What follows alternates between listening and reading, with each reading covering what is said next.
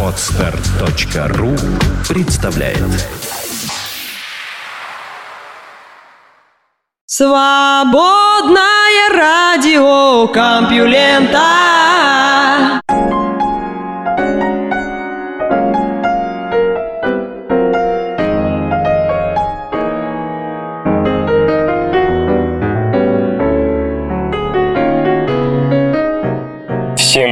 привет! Вы слышите Лёшу Халецкого, Свободное радио Компьюлента и выпуск «Работа осенью», хотя сейчас и лето. Тем не менее, очень много новостей, как будто осень. Хотя и осенью много новостей, и весной много новостей. Да что вы ко мне пристали, слушайте. Наука и техника. Могут ли беспилотные летательные аппараты летать почти без затрат энергии?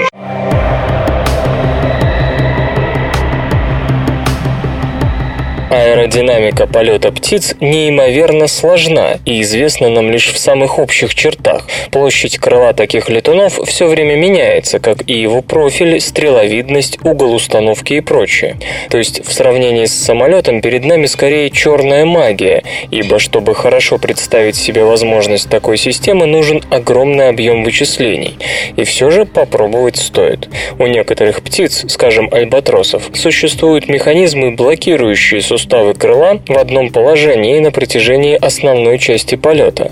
Да и крыльями они до взлета и посадки почти не машут. Их аэродинамика таким образом сравнительно проста, по крайней мере теоретически, ибо прагматические попытки ее изучения столкнулись со значительными трудностями. Основная заключалась в том, что альбатрос весьма тяжел, а летает на скоростях, превышающих 100 км в час, хотя никаких помогающих восходящих потоков над морем нет. А вот это еще важнее. Птица преодолевает огромные расстояния, по сути, без пауз, причем при солидной трате времени на охоту. Так, за 33 дня Альбатрос может покрыть 15 200 километров, то есть лететь в среднем быстрее 56 километров в час. А отдельные сероголовые альбатросы были замечены в путешествии на 22 400 километров за 46 дней. Кругосветный парусный рекорд 2012 года. Стало быть, на кругосветку им достаточно полтора месяца или 20 км в час. Причем некоторые птицы без остановки выдавали на гора по две кругосветки. Если бы энергию на полет они черпали из поедаемой рыбы, путешествие кончилось бы куда быстрее. Выходит, альбатрос пользуется какими-то иными источниками. Чтобы выяснить это, полет сей птички надо досконально изучить. На первый взгляд, зачем же дело встало, если общая идея полета понятна? Альбатросы работают как очень продвинутый ветрогенератор на основе планера или воздушного змея. Нечто подобное мы с вами уже делали. Схема же их полета обманчиво проста. Они а. набирают высоту с наветренной стороны, б. разворачиваются на 180 градусов в сторону высшей точки траектории, в. плавно спускаются в подветренную сторону, г. разворачиваются на 180 градусов почти у самой водной глади и заканчивается все пунктом А. Ясно, что в пункте А они накапливают энергию, а Б и В преобразуют потенциальную в кинетическую. Причем в последней из этих стадий ее так много, что птица способна за весь цикл проделать существенный путь против того самого метра, от которого она запитывается. Техника совсем не на грани фантастики, не так ли? У поверхности моря ветер натыкается на препятствия, и чем они значительнее, тем быстрее он тормозится. Это 10-20 метровый пограничный слой после замедления сам становится препятствием для слоев над ним и постепенно замедляет их, хотя и не так сильно. Эксплуатируя разность в скоростях ветра в отдельных потоках, альбатрос берет энергию для парения от градиента ветра у поверхности, а такой градиент над территориями с ветром и волнами есть почти всегда. Однако общее понимание процесса не поможет нам воспроизвести его. Как именно альбатрос берет энергию у разности скоростей воздушных потоков, потоков, мы не знаем, ибо долгое время моделирование затруднялось массой малоизвестных переменных. В связи с этим высказывались предположения, что птицы черпают энергию не только у градиента скорости, но и забирая ее от каких-то иных процессов, идущих в атмосфере и до сего момента неизвестных. Чтобы разрешить проблему, исследователи из Института динамики летающих систем при Мюнхенском техническом университете использовали метод оптимизации, известный как периодический оптимальный контроль. Ранее по такой же модели рассчитывался спуск космического шаттла на планировании. При этом в симуляцию закладывались некоторые внешние параметры, максимально допустимые перегрузка и тепловая нагрузка при спуске и так далее, кои ограничивали расчеты с общей целью минимизации использования топлива для корректировки курса. Сочетая данные по подъемной силе крыльев альбатроса и их сопротивлению с известными параметрами ветров на различной высоте над морем, исследователи во главе с инженером Йоханнесом Траутготтом и биологом Анной Нестеровой получили систему дифференциальных уравнений, описывающих динамику полета этой птицы. Ну а введены были два ограничения. Во-первых, кинетическая и потенциальная энергия полета в начале А и в конце Г циклов должна быть одинакова, иначе альбатрос был бы вынужден вкладывать в полет собственную энергию, что быстро привело бы к его истощению.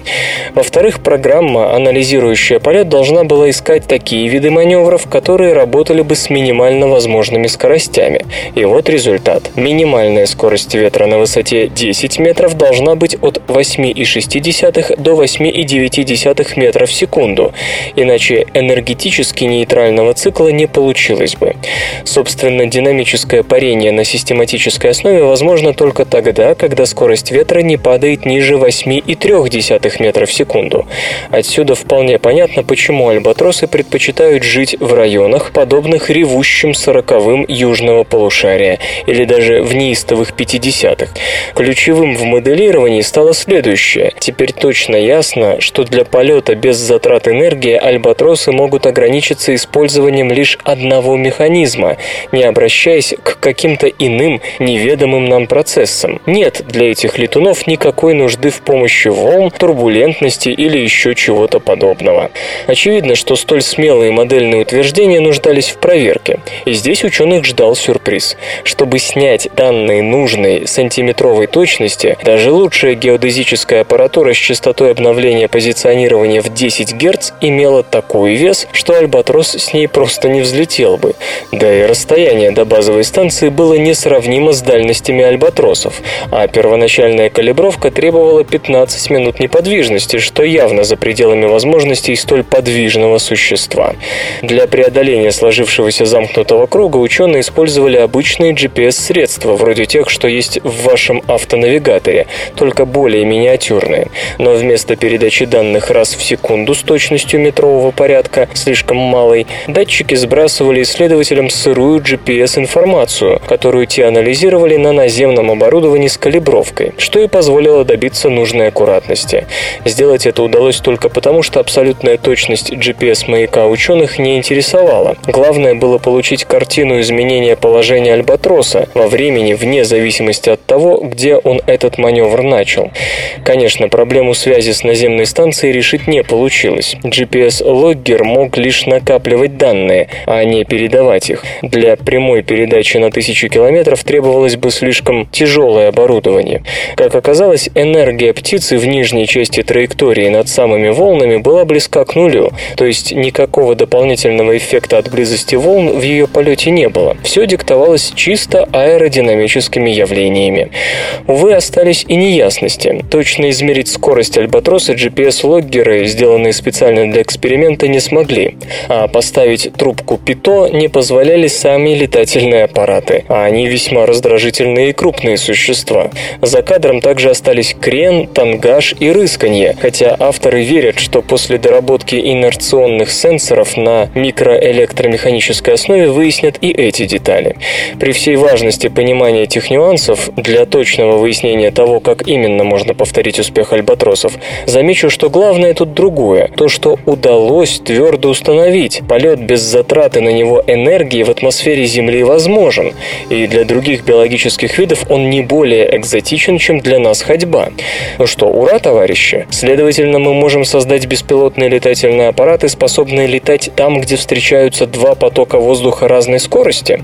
Кроме морской поверхности, это могут быть высотные струйные течения, градиенты которых иногда превышают 5 метров в секунду на километр. И если что-то подобное удастся таки реализовать, то высотные наблюдательные дроны смогут буквально жить в воздухе месяцами без дозаправки. А это ситуация, которая может существенно изменить наш мир. Сейсмологи пытаются улучшить прогнозирование землетрясений.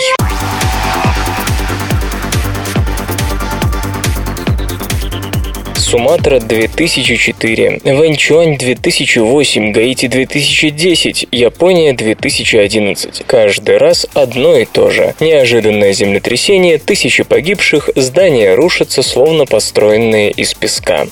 Геологи так и не научились предсказывать сильные землетрясения, и многие уже оставили попытки прогнозов. Тем не менее, общие оценки сейсмического риска и потенциального ущерба продолжают появляться. На прошлой неделе исследователи исследователи предложили самим себе потенциально мощный новый инструмент, крупнейшую в своем роде базу сейсмических данных. Десятки тысяч землетрясений более чем за тысячу лет. Вместе с новой глобальной картой накопления деформации на границах плит, этот набор станет ядром международного государственного частного партнерства, цель которого в улучшении прогнозирования землетрясений. Фонд Global Earthquake Model, сокращенно GEM, занимается разработкой системы оценки сейсмического риска с 2009 года. Свои новинки он представил на конференции Reveal 2013 в Павии, Италия. В целях развития науки прогнозирования землетрясений надо повысить качество данных, пояснил соучредитель GEM Росс Стейн из Геологической службы США. Он и другие специалисты еще в 2006 году осознали необходимость более систематического и открытого подхода к дисциплине, разбитой на разрозненные методы. Все знали, что это надо сделать. Джем сделал. Работая над новыми картами, исследователи пересмотрели мощность и расположение около тысячи землетрясений, начиная с тысячного года, в соответствии с новыми универсальными критериями. Современные алгоритмы позволили также пересчитать сейсмограммы 20 тысяч землетрясений последних 100 лет, и все это за миллион евро. В поисках причин землетрясений другие геофизики произвели переоценку движения тектонических плит Земли, измерив скорость деформации на границах плит. В целом учтено 20 тысяч движений по данным 70 тысяч сейсмических станций. Джем обещает выложить программное обеспечение OpenQuake, используемое для анализа данных, в открытый доступ в следующем году, дабы ввести единые стандарты расчета рисков. О точных предсказаниях речь, конечно, не идет. Пока исследователи осторожно говорят о развитии более эффективных способов расчета сейсмической опасности, опасности в ближайшие 50 лет с соответствующей оценкой вероятности возможных жертв и экономических потерь. Деятельность GEM представляет интерес прежде всего для страховых компаний. Они в числе основных спонсоров. На конференции был представлен новый проект по оценке рискованности строительства по всему миру на основании национальных наборов данных, спутниковых снимков и уличных наблюдений, выполненных с помощью специальных приложений для смартфонов. Участники Reveal 2013 2013 признаются, что находятся под большим впечатлением от быстрого прогресса фонда. У нас есть собственные карты опасных природных явлений, отмечает Ансельм Смолка из страховой фирмы Мюних Ре, которая пожертвовала на проект 5 миллионов евро. Но нас всего 20 человек, и наши возможности ограничены. Нам нужно с кем-то сотрудничать, а Джем позволяет подключиться к глобальной научной сети. Геофизик Сет Стейн из Северо-Западного университета давний критик мечтаний о прогнозировании землетрясений, приветствует попытку внести ясность в эту область. Но он предупреждает, что никакое количество данных не сможет преодолеть глубокие неопределенности, присущие процессам, протекающим в разломах земной коры. По его словам, даже двухтысячелетняя сейсмическая история Китая не дала бы никаких намеков на три самых разрушительных землетрясения, которые имели место с 1950 года. Джем улучшает решает то, что может быть улучшено, но я не думаю, что когда-нибудь этого окажется достаточно, чтобы мы смогли делать точные прогнозы, говорит Сет Стейн. Росс Стейн тоже говорит о смирении перед лицом сложнейших загадок Земли. Свою цель он описывает следующим образом. Мы должны рассказать общественности, что знаем и чего не знаем на понятном для нее языке. Где-то что-то с кем-то происходит. СРК. Чередование ног во время ходьбы и на бегу зависит от разных групп нейронов.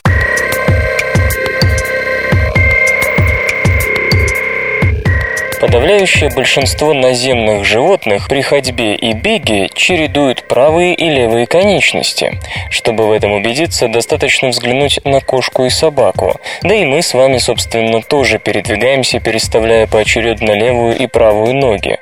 Но есть и такие виды, которые перемещаются прыжками. Кенгуру, тушканчики, щетинистые прыгуны, зайцы и кролики.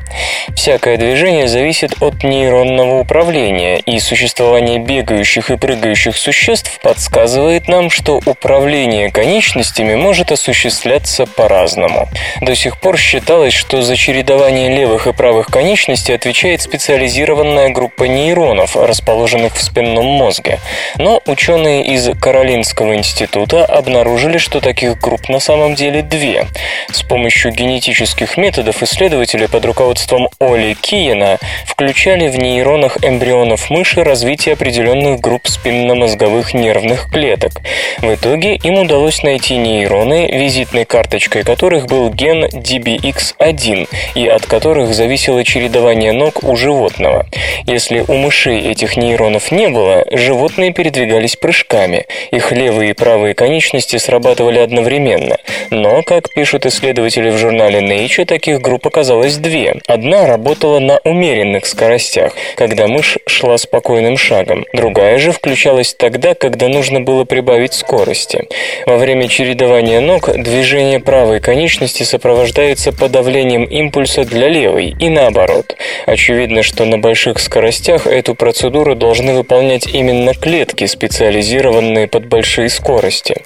По-видимому, не последнюю роль тут играет ген DBX1. Авторы работы полагают, что одновременное срабатывание ног у кенгуру и тушканчиков связано именно с тем, что этот ген и связанные с ним сигнальные особенности нейронов у этих животных просто не функционируют. Однако, чтобы окончательно убедиться в этом, нужно провести дополнительные исследования с самими кунгуру или еще с какими-нибудь прыгающими животными. Игры. Представлена консоль Game Pop Mini.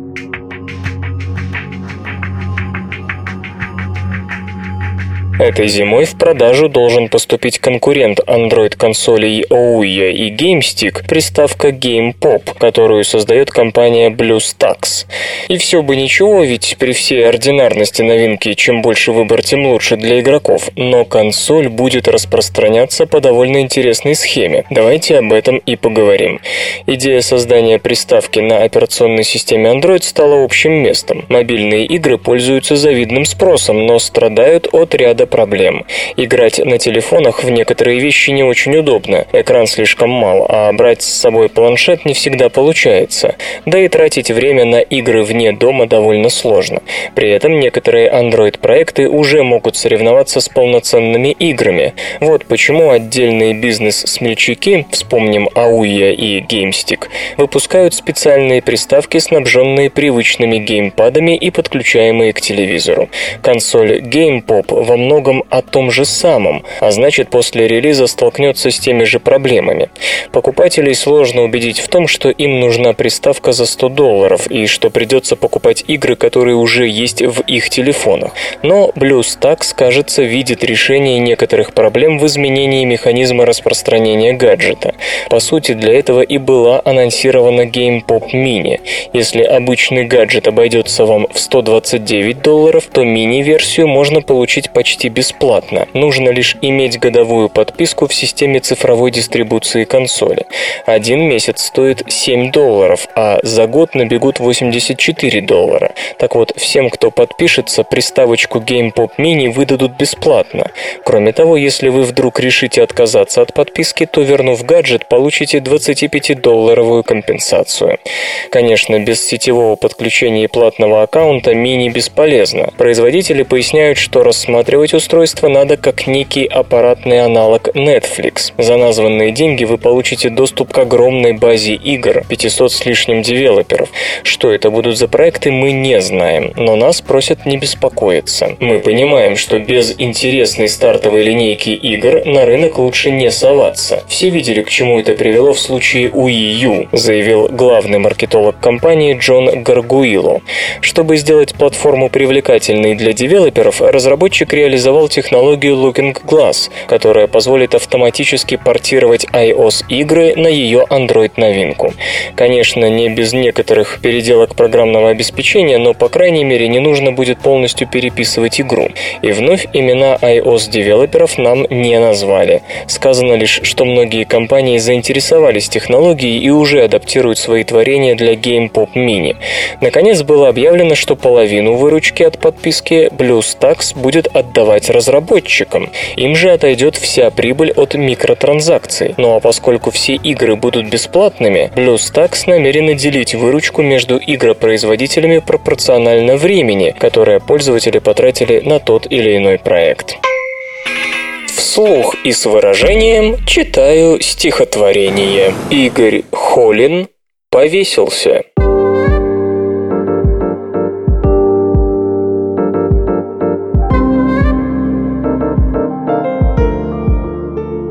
Все было просто. На службе потерял он место. В квартире кавардак, валяется пиджак, расколотый фарфор. Вдруг сирены звук. Вошел милиционер ворча. За ним халат врача, а за окном асфальт умыт дождем. И водосточная труба гудит, как медная труба. Сосед сказал «Судьба». Наука и техника. Хлоропласты появились благодаря постоянному пищеводу древних эукариот.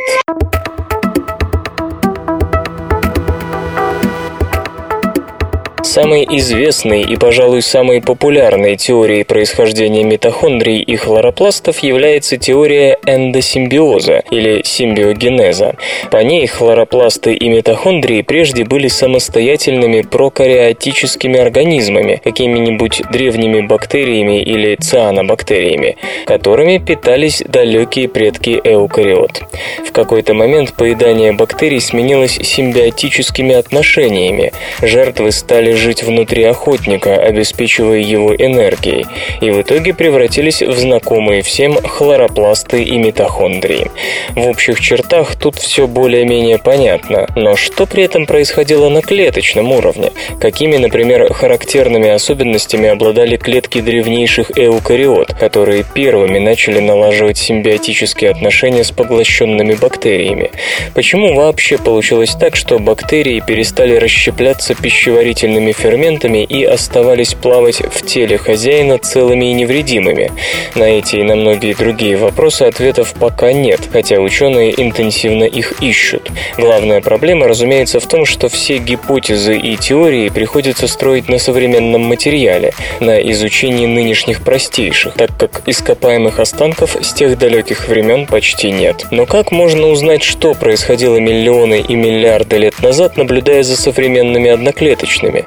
Считается, что какие-то особенности структуры, какие-то особенности поведения нынешних простейших отчасти повторяют то, как вели себя их древнейшие предки. И здесь нужно добавить, что эндосимбиоз, по крайней мере тот, который привел к появлению хлоропластов, возникал в истории жизни несколько раз. Сначала были так называемые первичные эндосимбионты, древнейшие эукариоты, которые первыми поняли, что фотосинтезирующие цианобактерии можно использовать, так сказать, сказать, живьем. Из таких первичных эндосимбионтов впоследствии появились растения, зеленые и красные водоросли, а также своеобразная группа водорослей, называемых глаукофитами, чьи фотосинтезирующие органеллы чрезвычайно напоминают цианобактерии. Но были и такие организмы, которые использовали для эндосимбиоза не сами бактерии, а первичных эндосимбионтов, то есть другие древнейшие эукариоты поглощали других эукариот, у которых уже были прирученные фотосинтезирующие цианобактерии. Из таких вторичных и третичных эндосимбионтов получились криптофитовые, гаптофитовые и гетерокантофитовые водоросли, а также эвглиноидеи. У потомков вторичных эндосимбионтов мембрана хлоропластов состоит не из двух, а из трех слоев. Считается, что самая внутренняя мембрана досталась хлоропластам от бактерии, а вторая внешняя от древнего эукариота, который, поглощая бактерию, заворачивал ее в свою мембрану. В случае с трехмембранными хлоропластами третья, самая внешняя мембрана, как считается, досталась хлоропластам от нового хозяина, который заворачивал в свою мембрану другого эукариота с фотосинтезирующими элементами внутри. Однако в любом случае один из ключевых этапов – поглощение одного одноклеточного другим. Исследователи из Университета Далхаузи, Канада и Американского музея естественной истории США утверждают, что древние эукариоты, которые впервые использовали хлоропластный симбиоз, поглощали бактерии не любой частью клетки, как амебы, а с помощью специализированных структур. Ученые наблюдали за цимбомонос, относящийся к одним из наиболее простых и древних зеленых водорослей. Хотя, как и все зеленые водоросли, цимбомонос произошла от первичных эндосимбионтов, при этом, как оказалось, у нее сохранилась способность питаться бактериями. В статье, опубликованной в Current Biology, исследователи описывают пищеварительный аппарат водоросли цимбомонос. Пища попадает в клетку через специальное отверстие, после чего по пищеводоообразному каналу движется к постоянной пищеварительной вакуоле, аналогу желудка. Причем пищевод может сокращаться, помогая пище продвинуться к желудку. Такой способ поглощения не похож на то, что мы наблюдаем у других простейших, вроде амеб или инфузорий. Авторы работы полагают, что он достался цимбомонос от предков, которые с его помощью приобрели первые хлоропласты. Сейчас бактерии, пойманные цимбомонос, перевариваются в пищеварительной вакуоле, однако весь процесс поглощения пищи может быть моделью для изучения того, как бактерии в один прекрасный день избежали расщепления в вакуоле и превратились в домашних фотосинтетиков. В данном случае трудно сказать, что именно благодаря такому пищеварительному аппарату стало возможным приручение бактерий. Тут могли сыграть свою роль и другие особенности физиологии древних эукариот. Но если именно такая схема поглощения пищи осуществлялась в каждом случае появления эндосимбиоза, то, видимо, это неспроста, что, очевидно, именно такой путь бактерии в клетку давал ей шанс уцелеть и развить симбиотические отношения. Птенцы и дети одинаково учатся петь и говорить.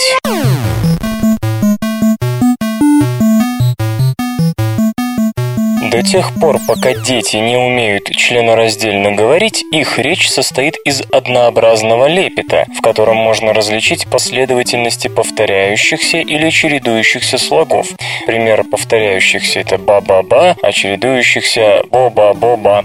Но что при этом происходит в мозгу и речевом аппарате малышей? Действительно ли это лепетание помогает освоить речь? И почему это занимает так много времени? Ученые давно пытаются понять, как развиваются речевые способности у человека.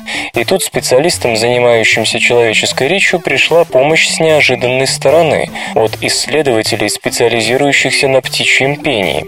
С одной стороны, действительно, и птичье пение, и человеческая речь в каком-то смысле родственны. Однако наша речь настолько сложна, что о каких-то близких параллелях с другими звукосигнальными системами, казалось бы, и речи быть не может. Но, как выяснилось, и у птиц, и у младенцев младенцев становление певческого и речевого аппарата происходит по сходной схеме и с похожими сложностями. Дина Липкинд и Офер Черняховский из городского университета Нью-Йорка вместе с японскими коллегами из Института физико-химических исследований Рикен в своих экспериментах пытались выяснить, как происходит обучение молодых зебровых амадин песням. В песнях амадин можно различить разные слоги, и ученые хотели понять, можно ли заставить пернатых переключиться с одной последовательности слогов на другую. То есть сначала птенца учили песни с последовательностью слогов ABC, а потом пытались переключить его на последовательность ACB. Оказалось, что вместе со слогами амадины выучивают и их последовательность. Птицы переходили на новую песню спустя недели непрекращающихся тренировок. Такие же результаты были и в опытах с японскими амадинами, жившими в более естественной среде, в просторных вольерах в окружении других амадин. Когда исследователи обратились к коллегам из Нью-Йоркского университета с вопросом, не наблюдается ли чего-то подобного у младенцев, когда те учатся говорить, то при анализе записей детского лепета выяснилось следующее. Когда дети осваивают новый слог, они сначала все время повторяют только его, не комбинируя с другими. Потом они начинают прикреплять его к иным слогам, причем новый слог почти все время занимает краевое положение. Так, если новый слог «бо», то на втором этапе младенческий лепет будет выглядеть как «ба-ба-бо» или «бо-ба-ба», и лишь иногда будет проскакивать «ба-бо-ба». Как и для птенцов, для детей очень трудно поместить новый, еще не вполне знакомый слог в середину давно знакомых звуков. Это, как полагают авторы работы, может объяснить, почему дети начинают говорить после того, как выучиваются понимать чужую речь. Полученные данные еще раз убеждают нас в том, что птичье пение может быть удобной и вполне адекватной моделью при изучении человеческой речи.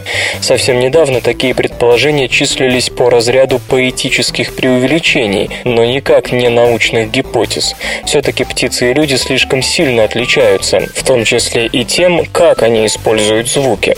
Однако в последние годы ученые стали обнаруживать все больше вокальных параллелей между пернатами и нами. Во-первых, это ген FOXP2, который оказался нужен как птицам, так и людям, дабы речевой аппарат работал как часы. Во-вторых, выяснилось, что и человеческая речь, и птичье пение зависят от похожих структур в мозге.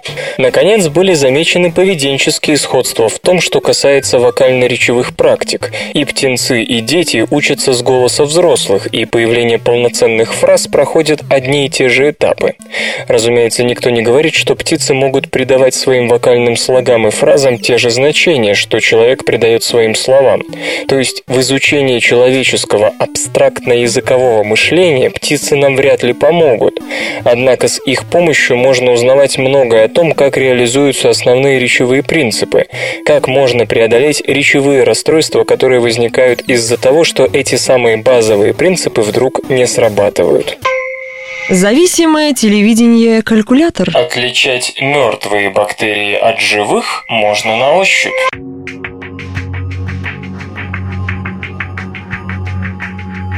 Прежде чем начать лечить больного от бактериальной инфекции, врачи должны выяснить, каких антибиотиков боятся вторгшиеся в организм бактерии, ведь даже известные микроорганизмы могут приобрести устойчивость к лекарствам, которые их до сих пор убивали. В таких случаях специалисты выращивают взятые на пробу бактерии в лабораторных условиях в присутствии разных антибиотиков. К сожалению, процесс может занимать несколько дней, и ожидание, особенно в случае острой инфекции может закончиться трагедией. Но и торопиться тут нельзя, ибо велик риск прописать неэффективное лекарство. Альтернативный и гораздо более быстрый способ выяснения слабых мест инфекции предложили ученые из Федеральной политехнической школы Лозанны, Швейцария.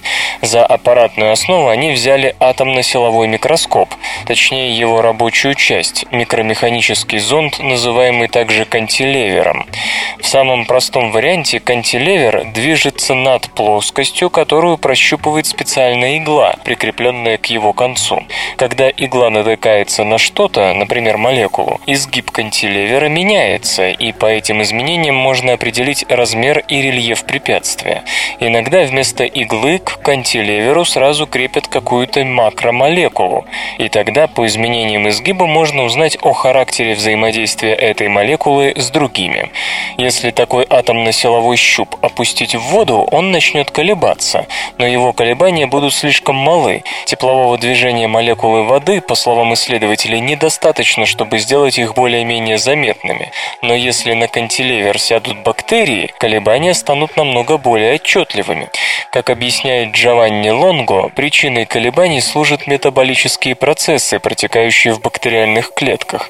Правда, что именно это за процессы, исследователи пока сказать не могут. Так или иначе, оказалось, что способность атомно-силового кантилевера ощущать жизнь бактерий помогает отличить мертвые бактерии от живых в тестах на лекарственную чувствительность. Если бактерии обрабатывали антибиотиком, от которого они погибали, колебания кантилевера за 5 минут слабели в 20 раз.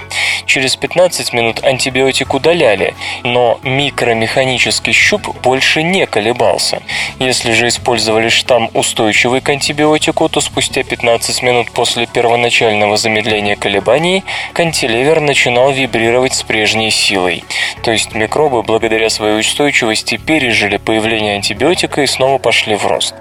Как видим, метод позволяет намного быстрее определить эффективность лекарства. Вместо нескольких дней у нас уходит на это порядка десятка минут. Однако, как полагают исследователи, технология слишком укоренена в фундаментальной науке, и ее подгонка под практическую медицину займет от 5 до 10 лет. За это время ученым предстоит выяснить, работает ли метод с другими бактериями, а не только с кишечной палочкой, на которой ставили опыты. Как колебания микромеханического зонда зависят от среды, в которой живут бактерии. Ну и другие детали. Кажется, цунами можно отследить по магнитным аномалиям.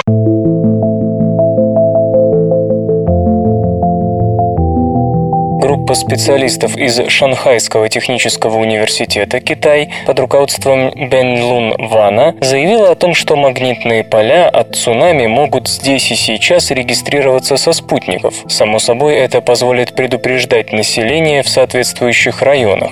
Речь идет о чрезвычайно опасных явлениях, которые зачастую становятся причиной трагедий. Так, в 2004 году цунами убили почти четверть миллиона человек, а в 2011 году в Японии отправили на тот свет 15 тысяч и вызвали фукусимскую катастрофу. А все в основном потому, что цунами с трудом поддаются обнаружению. По сути, кроме данных сейсмологов, никаких надежных методов пока нет. Но сейсмическая информация дает лишь понимание того, что где-то в океане или рядом с ним произошло событие, аналогичное землетрясению. Подобные сигналы далеко не всегда сопровождаются цунами. Случается и наоборот. Толчок бывает слабым, а итоговые волны, к сожалению, сожалению, зашкаливающими. В открытом море, как всем известно, цунами имеет высоты порядка метра, редко чуть больше. Как выделить такую волну, ведь даже мертвая зыбь бывает выше? Китайцы обратились к простому физическому факту. Движение соленой воды, слегка электропроводной, в магнитном поле, в данном случае земном, обязательно приведет к легким аномалиям. Чтобы выяснить их природу, ученые провели моделирование самых разных сценариев цунами. Затем предсказания модели сверялись с данными о колебаниях магнитного поля Земли в четвертом и десятом годах, суматранское и чилийское цунами. И вот что в итоге выяснилось. Высота волн напрямую связана с величиной аномалий в магнитном поле планеты. Зависимость оказалась очень простой. В принципе, обсчитать ее можно за секунды с помощью данных со спутников с низкой орбиты, а то и по показаниям метеозондов. Между тем, сегодняшние сейсмические методы часто требуют примерно 5-6 минут для того, чтобы оценить степень вероятности цунами. Более того, магнитный метод, по словам авторов работы, позволяет отследить движение волны по океану чуть ли не в реальном времени, что невозможно для сейсмологов, сообщающих лишь о моменте, вызвавшем волны сейсмособытия. Другие ученые, не вовлеченные в рассматриваемое исследование, выражают сдержанные чувства по отношению к концепции. Особенно это касается использования для ее реализации спутников. Они напоминают, что геомагнитные электромагнитное поле обычно имеет порядка 40 тысяч нанотесла, в то время как сигналы, выявленные китайцами, равны 1-2 нанотесла. И вообще, несмотря на то, что это удалось выявить при ретроспективном анализе, реальные события такого рода могут сопровождаться магнитными шумами. Только представьте, сколько подобных магнитных событий, включая те, что имеют внеземное происхождение, атакуют спутники. Словом, достоверно выяснить, эффективна ли предложенная система, можно лишь при ее развертывании, хотя бы экспериментальном. Исторический анекдот. В первые весенние дни 1859 года принадлежащее ко двору общество гуляло по летнему саду. Императору Александру II бросилось в глаза, что посреди одной из лужаек стоит часовой. На вопрос, почему он тут стоит, солдат мог ответить лишь, что так приказано. Император поручил своему адъютанту осведомиться на гауптвахте, но и там не могли дать другого ответа, кроме того, что в этот караул зимой и летом этом отрежают часового, а по чьему первоначальному приказу установить нельзя. Тема эта стала при дворе злободневной, и разговоры о ней дошли до слуг. Среди них оказался старик-лакей, состоявший уже на пенсии, который сообщил, что его отец, проходя с ним как-то по летнему саду мимо караульного, сказал, а вот часовой все стоит и караулит цветок. Оказалось, императрица Екатерина увидела как-то на этом месте гораздо раньше, чем обычно, первый подснежник, человек и приказала следить, чтобы его не сорвали. Исполняя приказ, тут поставили часового, и с тех пор он стоит из года в год. Наука и техника. Органические молекулы в космосе в значительной степени являются продуктом квантовых процессов.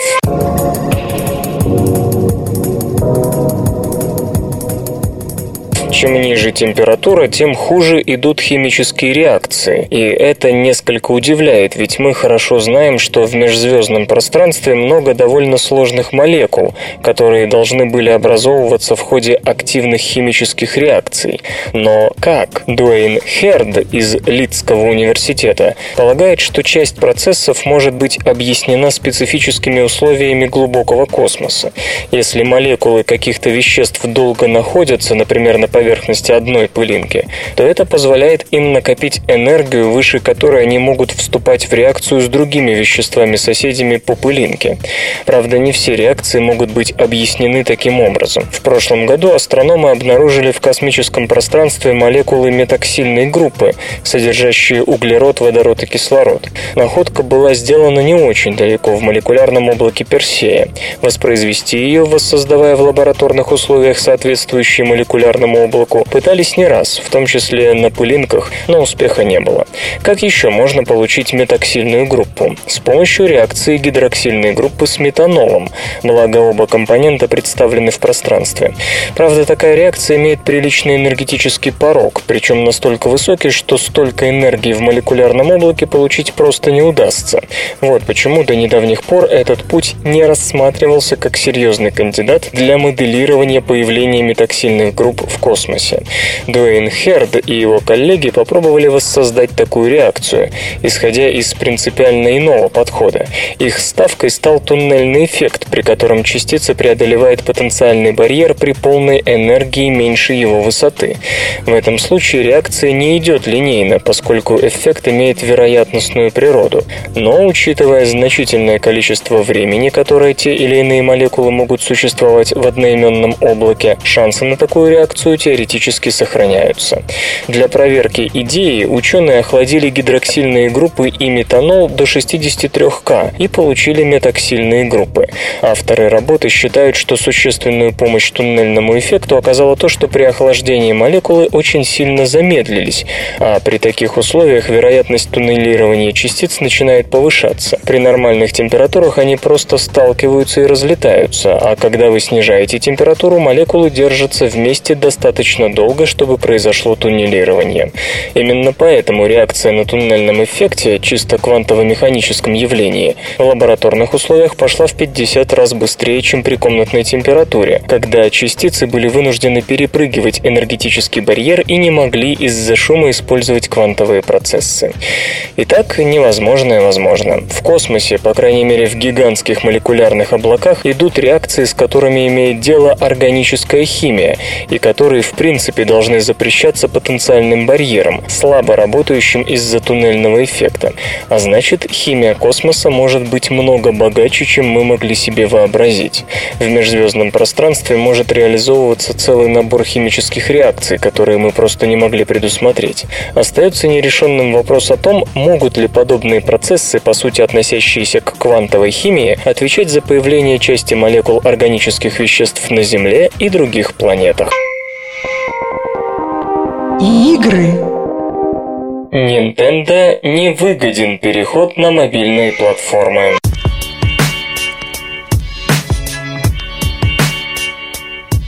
Вокруг будущего Nintendo то и дело разгораются споры. Причиной очередного разбора полетов стал европейский релиз игры Animal Crossing New Leaf.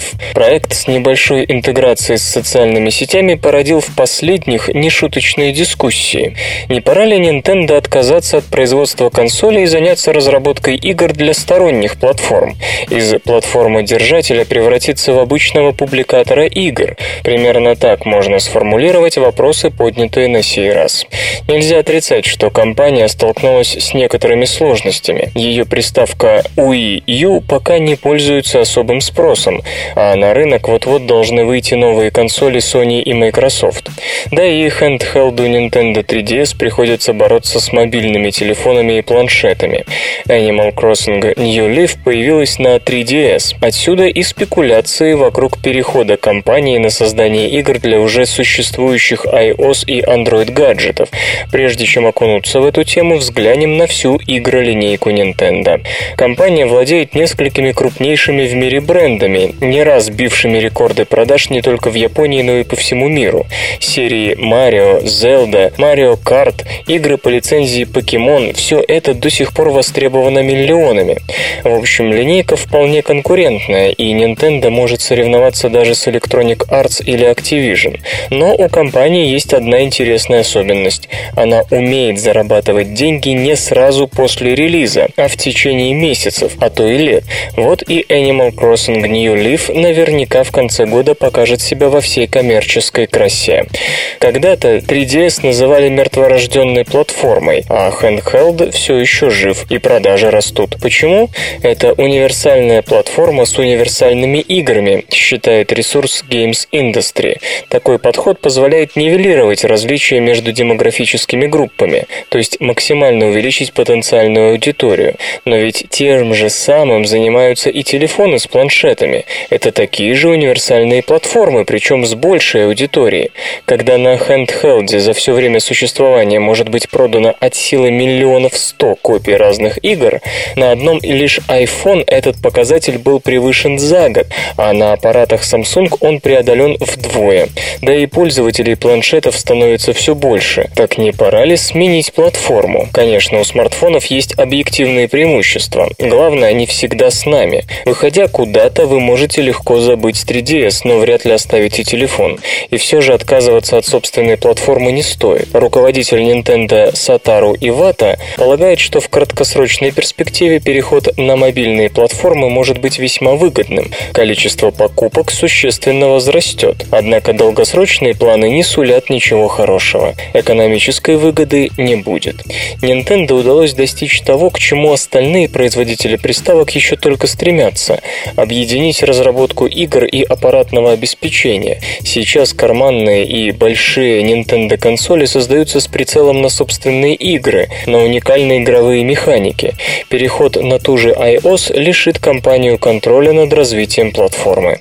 iPhone стандартен, и никто не будет подгонять его под нужды Nintendo и ее игр.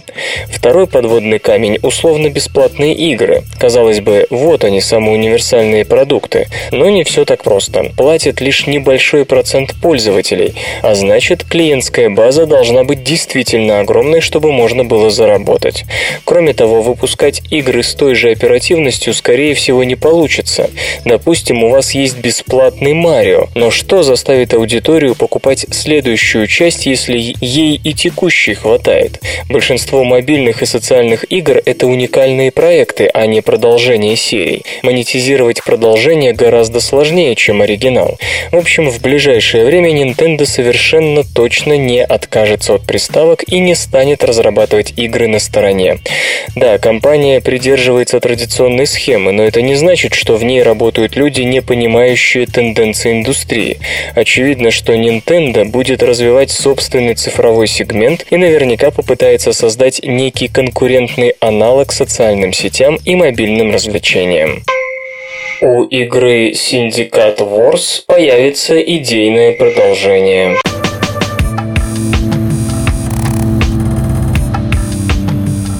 Всегда приятно рассказывать об очередной любимой с давних пор игре, у которой появился второй шанс благодаря Kickstarter. Сегодня в центре нашего внимания новый проект Майка Дискета.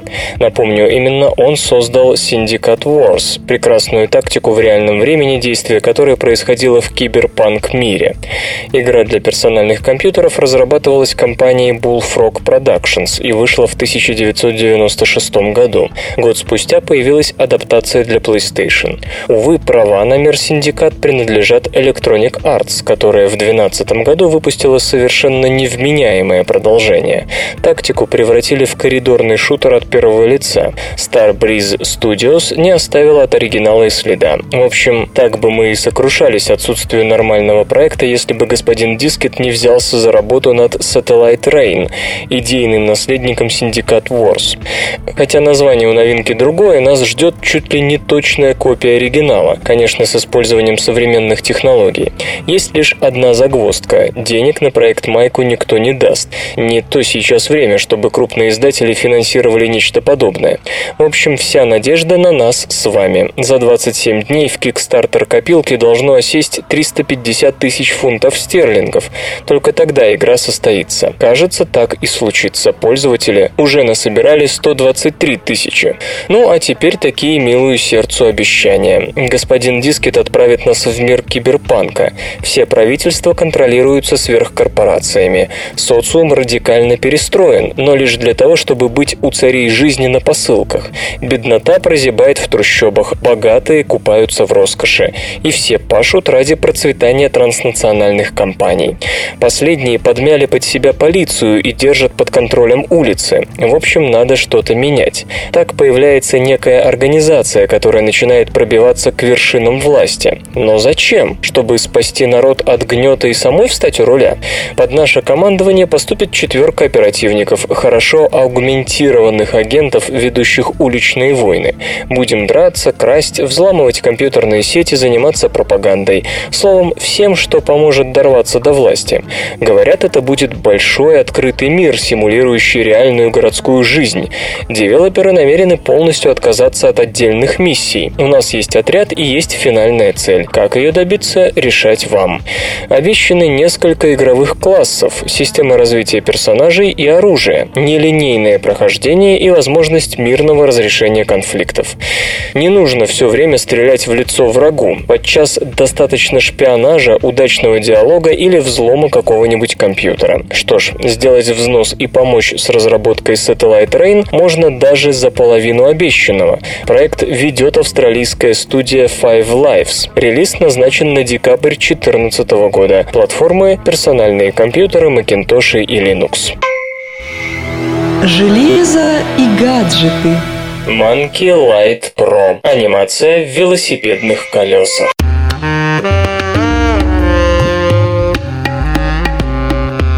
На сайте Kickstarter организован сбор средств на производство необычного аксессуара для велосипедов – системы подсветки Monkey Light Pro, разработанной компанией Monkey Electric. Monkey Light Pro позволяет превратить внутреннюю площадь колес в своеобразное подобие дисплеев для отображения статичного изображения или анимации. Достигается это за счет использования четырех плат с полосками светодиодов, монтирующихся под углом в 90 градусов по отношению друг к другу. Другу. Светодиодные ленты отображают 256 цветовых оттенков. Питание обеспечивает аккумуляторная батарея емкостью 7000 мАч, заряда которой хватит на 3-8 часов при максимальной яркости или на 48 часов при пониженной интенсивности свечения. Время работы зависит от цветовой палитры изображения и частоты смены кадров. Система использует двухосный акселерометр и четыре магнитных сенсора для определения скорости и направления вращения колес. Стабильная картинка обеспечивается при движении со скоростью от 15 до 60 км в час. Загружать картинки и анимацию в управляющий блок Monkey Light Pro предлагается по беспроводной связи Bluetooth. Можно настраивать плейлисты для смены изображений. Поддерживаются форматы файлов JPEG, GIF, PNG, AV, MPEG, MOV, Qt, FLV и другие. Monkey Light Pro может быть установлена в одно или два колеса. Допускается независимый вывод изображений и анимации. Защита от влаги обеспечивает работоспособность в дождливую погоду. Для запуска производства Monkey Light Pro разработчикам требуется не менее 180 тысяч долларов. Сейчас привлечено более 177 тысяч долларов. До закрытия копилки остается 20 дней. Желающие зарезервировать комплект подсветки, который, конечно же, не модная игрушка, ибо все изложенное выше прекрасно, но попахивает пустотой, а достойное мощное средство предупреждения нерадивых автомобилистов, плевать хотевших на велосипедистов на дороге, могут сделать это, пожертвовав 660 долларов или больше. Поставки планируется организовать в декабре 2013 года. Компьютер. Компьютер. Компьютер. Лента. Подкаст.